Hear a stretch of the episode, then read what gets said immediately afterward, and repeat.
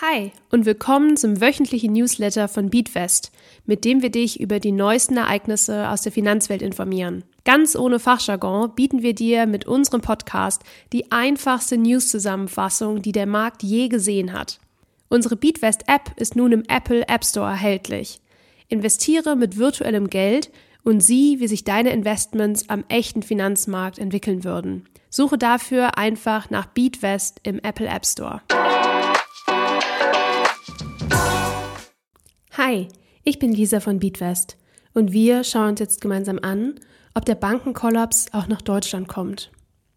Das aktuelle Geschehen erinnert ein bisschen an die dunkelsten Tage der letzten Finanzkrise aus dem Jahr 2008. Zwei Banken gehen innerhalb von kürzester Zeit pleite und jetzt werden natürlich die Fragen laut, was passiert als nächstes? Lass uns zunächst einmal einen Blick hinter die Kulissen werfen. Eine der pleitegegangenen Banken trägt den Namen Silicon Valley Bank und war noch bis vor kurzem eine der beliebtesten Banken für US-amerikanische Startups. Dabei unterscheiden sich Startups stark von normalen Kundinnen, denn sie nehmen viel seltener Kredite auf als große Unternehmen oder Privatkundinnen wie du und ich. Stattdessen sammeln sie Geld bei Investoren ein und haben somit oft auf einmal Millionen auf dem Konto. Vielleicht hast du schon mal in den Medien von Startup-Finanzierungsrunden gehört. Das ist das Fachwort für den Prozess. Jetzt kommen also sich Startups zur Silicon Valley Bank mit Abertausend von Millionen US-Dollar und wollen ihr Geld dort parken. So weit, so gut. In diesem Szenario macht die Silicon Valley Bank allerdings noch kein Geld. Banken verdienen nämlich hauptsächlich an der Vergabe von Krediten. Denn dann nehmen sie Zinsen ein, welche man ja auf einen Kredit zahlen muss.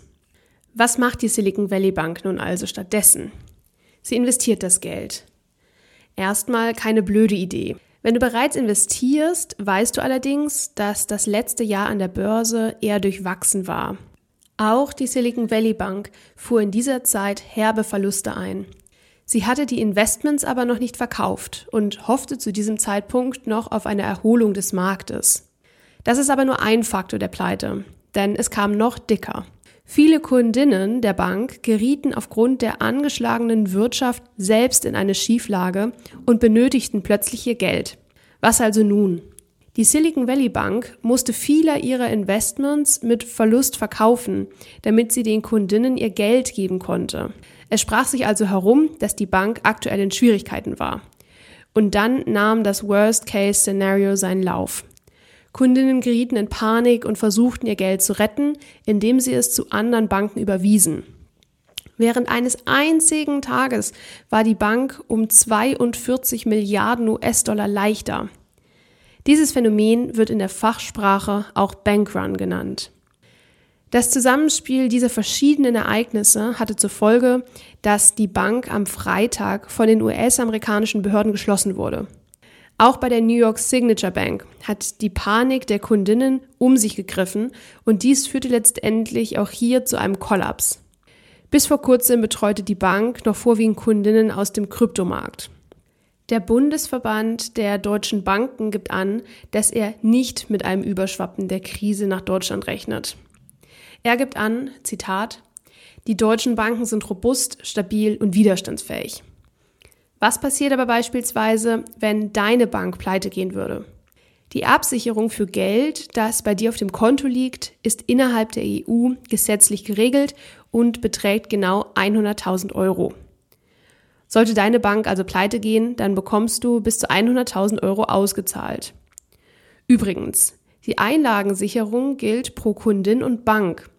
Wenn du jetzt also zwei Konten bei einer in Zahlungsschwierigkeiten geratenen Bank hast, heißt es nicht, dass dir im Falle der Bankpleite 200.000 Euro als maximale Schadensleistung zustünden. Du kannst dir sicher vorstellen, dass die Börse die aktuellen Nachrichten nicht gut aufgenommen hat.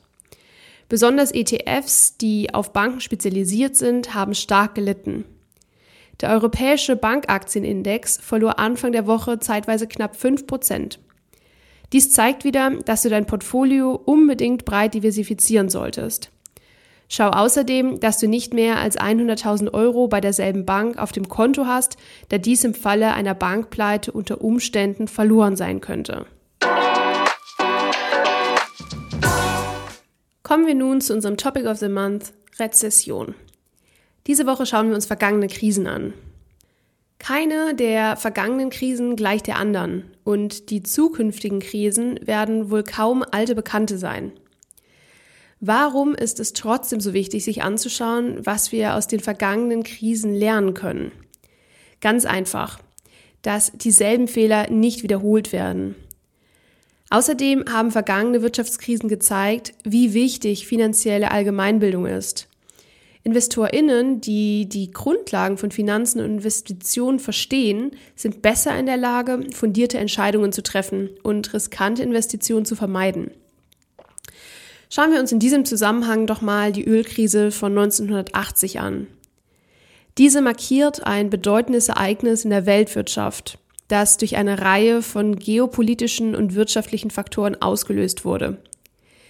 Sie begann, als die Islamische Revolution im Iran 1979 zu einem lang andauernden Krieg zwischen dem Iran und dem Irak führte. Diese zwei Länder gehören zu den wichtigsten Ölproduzenten der Welt. Der Krieg verursachte eine erhebliche Unterbrechung der weltweiten Ölversorgung und infolgedessen stieg der Ölpreis rapide an und vervierfachte sich von 1979 bis 1980 fast.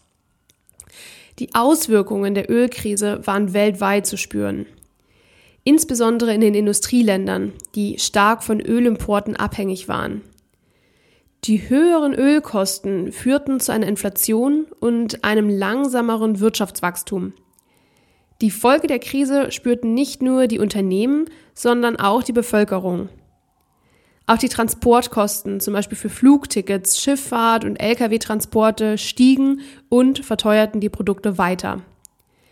Die Krise hatte erhebliche Auswirkungen auf den Aktienmarkt, vorwiegend in den Vereinigten Staaten. Der Ölpreis war aufgrund geopolitischer Spannungen drastisch angestiegen, was zu Inflation und wirtschaftlicher Unsicherheit führte. Dies führte dann wiederum dazu, dass die Bevölkerung weniger Geld ausgab und somit die Unternehmensgewinne schrumpften. Deshalb verabschiedeten sich auch die Aktienkurse in den Keller. Darüber hinaus hatten viele AnlegerInnen stark in ölbezogene Branchen wie Energie und Transport investiert die unmittelbar von der Krise betroffen waren. Infolgedessen kam es in diesen Sektoren zu erheblichen Kurseinbrüchen, die auch den gesamten Aktienmarkt in Mitleidenschaft zogen. Was geschah als nächstes? Was wurde getan, damit sich die Wirtschaft wieder erholt? Das und vieles mehr erfährst du ausschließlich in der BeatWest App. Und wenn dir der Beatwest Podcast gefällt und du uns gerne unterstützen möchtest, dann freuen wir uns natürlich über ein Abo und über eine 5-Sterne-Bewertung bei deinem Streaming-Dienstleister. Der Inhalt dieses Podcasts dient ausschließlich der allgemeinen Information. Diese Informationen können und sollen eine individuelle Beratung durch hierfür qualifizierte Personen nicht ersetzen. Die hier angegebenen Informationen stellen keine Anlageberatung und keine Kaufempfehlung dar.